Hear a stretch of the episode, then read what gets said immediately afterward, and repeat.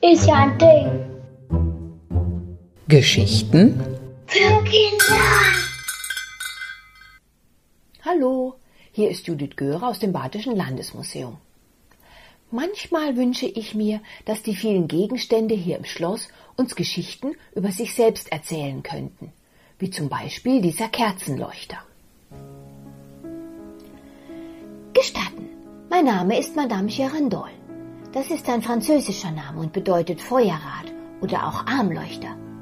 Ich weiß, bei euch in Karlsruhe ist der Begriff auch als Schimpfwort gebräuchlich, aber das stört mich nicht. Ich stamme aus Paris, mon Dieu, das großartige Paris. Es war schon damals, als ich vor ungefähr 240 Jahren entstand, so berühmt.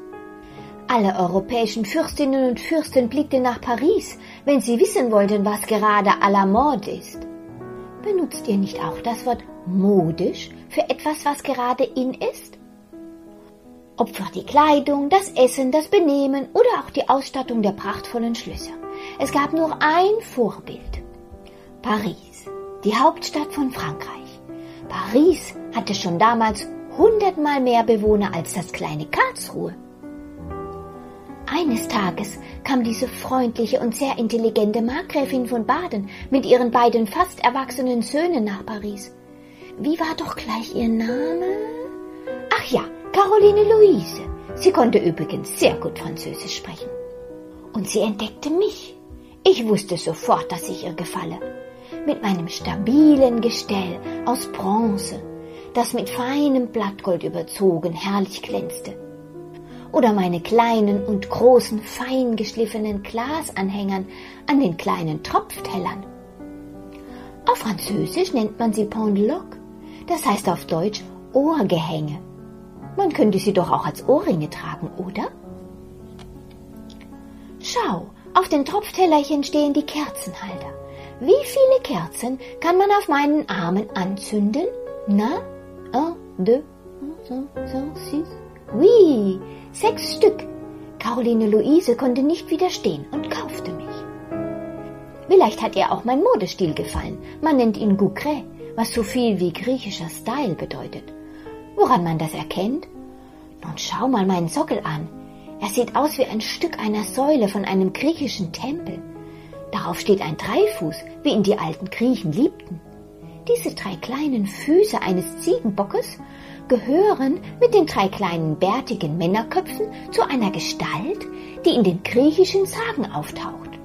Es ist der Faun oder auch Satyr genannt.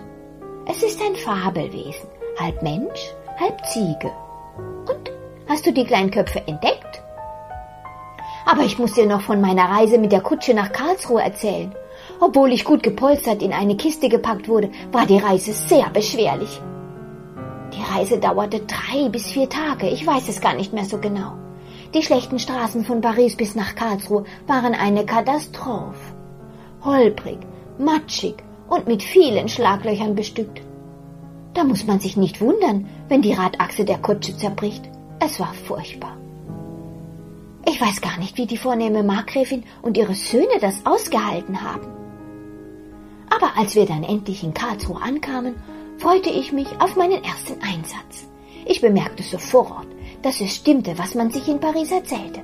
Das Schloss des Markgrafen Karl Friedrich und seiner Frau Caroline Luise waren mit unendlichem Geschmack eingerichtet und möbliert. Vieles erinnerte mich an Paris. Gewiss wussten sie, dass ich meine Strahlkraft mit den sechs Kerzen erst richtig entfalte, wenn ich einen passenden Platz im Raum bekomme. Ich stand oft im Familienzimmer. Dort hingen an den Wänden die vielen Porträts der Schlossbewohnerinnen. Es war wunderbar, wie sich mit meinen sechs Flammen und dem reichen funkelnden Glasbehang eine große Helligkeit verbreitete. Das wurde noch gesteigert durch den Spiegel, vor dem ich stand. Er reflektierte den Kerzenschein im ganzen Zimmer.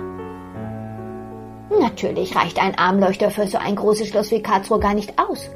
Und weil Caroline Luise immer mehr Gefallen an mir fand, bestellte sie bei ihrem Kunsthändler in Paris, Monsieur Malron, noch weitere Leuchter. Stelle dir mal die vielen brennenden Kerzen in einem Raum mit großen Spiegeln vor. Einfach herrlich. Ach, ihr Menschen von heute könnt euch gar nicht vorstellen, wie so ein Leben ohne elektrisches Licht sein kann. Ich und meine Kolleginnen waren, sobald es dunkel wurde, unerlässlich. Nur der Mond hat uns manchmal Konkurrenz gemacht. Und heute? Das Schloss ist ein Museum und ich bin im Ruhestand. Doch was wäre das Leben ohne die wunderbaren Erinnerungen? Adieu.